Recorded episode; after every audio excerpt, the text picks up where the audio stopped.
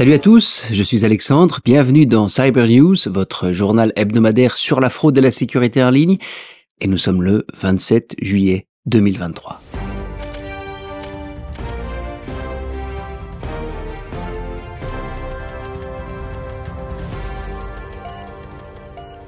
Parler de fraude aujourd'hui, c'est parler de plein de choses. Je veux dire que le nombre de manières de nous frauder et le nombre de tentatives de le faire augmente de plus en plus. Ça est presque effarant.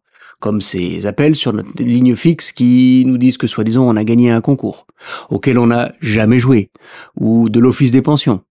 Quand on vous appelle sur votre téléphone fixe et que vous ne connaissez pas la personne, soyez toujours très prudent. Sur WhatsApp aussi. Sur WhatsApp, on reçoit des messages, soi-disant, disant, ah tiens, est-ce que tu es un tel d'un numéro qu'on ne connaît pas, un message d'un numéro qu'on vous, que, vous connaissez pas, vous bloquez, vous ne répondez même pas. Il n'y a pas de politesse là-dedans. C'est souvent un fraudeur. Et puis les emails de phishing continuent à arriver. Fluvius, hein, l'entreprise qui livre l'électricité, soi-disant on a gagné un bonus. Ou, alors celle-là elle est géniale, les impôts qui nous disent qu'on a un arriéré d'impôts impayé, euh, qu'il faut faire ça tout de suite, sinon on va avoir une amende. Mais on peut avoir une réduction de 30% si on paye en bitcoin? Non, franchement, Bon, pour tout ce qui est phishing, tout ce qui est email et messages SMS avec des liens, vous le savez, il y a un truc génial, c'est regarder où est-ce qu'on va.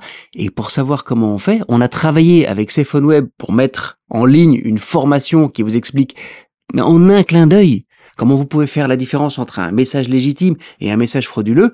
Je mets le lien ici à l'écran. Faites la formation sur Fait sans souci. Je vous jure qu'une fois que c'est fait, ça va vous prendre 10 minutes. Une fois que c'est fait, le phishing pour vous, c'est fini.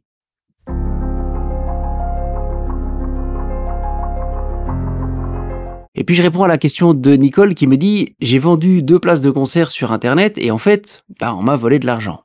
Qu'est-ce qui s'est passé? Oui, quand on vend sur des marketplaces, des, des, trucs d'occasion, les fraudeurs sont là aussi. Comme je disais, ils sont un peu partout, il faut être prudent.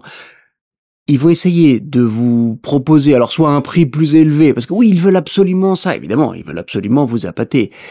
Là où ça doit vous attirer, c'est qu'ils vont essayer de vous faire sortir de la plateforme. Toutes les plateformes de vente en ligne aujourd'hui vous permettent de discuter et de payer sur la plateforme.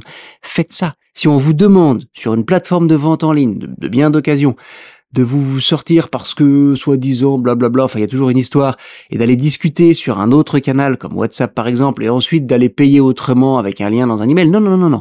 Vous vendez sur une plateforme en ligne, vous restez sur la plateforme en ligne. La personne qui essaie de vous faire sortir, c'est un fraudeur. Donc surtout, ne vous laissez pas avoir, ne sortez pas de la plateforme, et là vous pourrez vendre votre bien en toute sécurité. Je vous souhaite une très belle semaine et je vous dis à très bientôt dans le prochain épisode de votre podcast Le fraudeur, le hacker et vous.